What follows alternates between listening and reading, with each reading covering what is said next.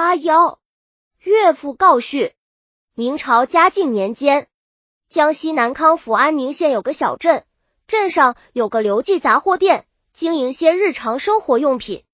店主刘仁有个女儿，已经到了该出嫁的年龄，有人做媒，嫁给了一个做小生意的张堂为妻，住在同一个镇上，女儿照顾父亲也方便些。张堂娶妻花了一笔钱，为了多赚点钱，就广找生意门路。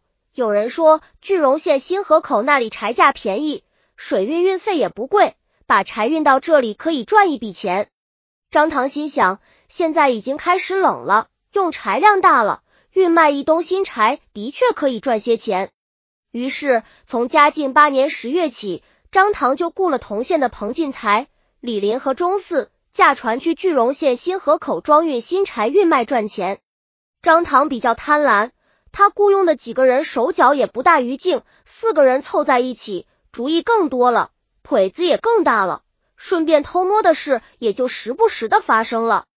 嘉庆九年三月的一天傍晚，张唐他们运柴的船停靠在金山寺边夜宿，看到周围不少渔船，有的船上随便放着些渔具，而个人一商量。他们比平时早起航一个时辰，顺便偷了不知谁家渔船上的一捆渔网和一条绞索，迅速离开了。很快找机会卖了，把钱吃喝用完了。五月十六日运柴途中，在金山懒猫发现了一只漂流的小船。他们看看周围无人，就把小船截住，带在柴船后，驾到七里港。几个人偷出了甜头，胆子也越来越大了。这回有了一条空着的小船，随便驾驶，行动更方便了，就想去抢劫。他们只留一个人在七里港看守柴船，另三个人便驾着小船到离七里港较远的空野处停泊，等机会抢劫过路的船只。天黑不久，有只船驶来，三个人一拥而上，抢劫了这个不知姓名的船家。他们动作迅速，抢得快，走得急，赶回七里港后。潜回柴船上，天不亮就赶早离去了。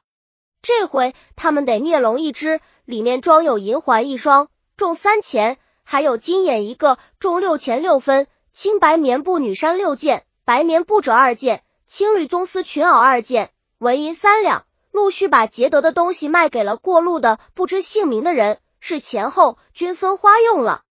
七月二十日，张唐把劫得的那只小船卖了七百文钱。四人均分了。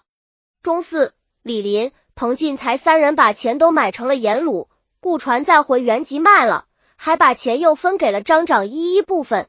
张唐外出运柴贩卖，常常不在家，妻子刘氏就常常去父亲刘仁那里照顾父亲，也说些自己丈夫和家里的事。张唐并不把所有的事都告诉妻子，刘氏也不多问。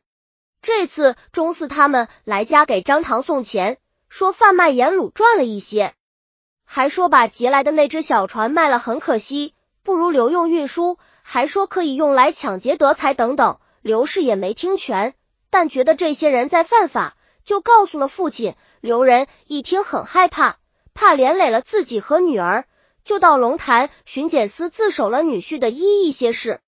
巡检司接到报案后，差人拘押了张唐。申解到操江衙门，发到上元县审讯。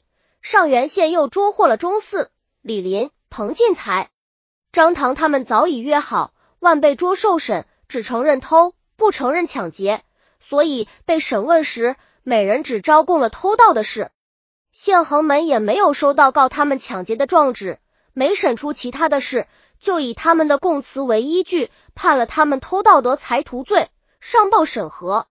上级司法机关复审时，发现了有些疑点，驳回复审，才审出强盗抢劫的事来，依据罪行改拟为强盗得财产监后结案上报。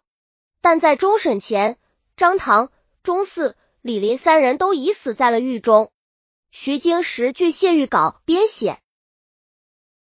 本集已经播放完了，喜欢的话记得订阅专辑，关注主播主页，更多作品在等你哦。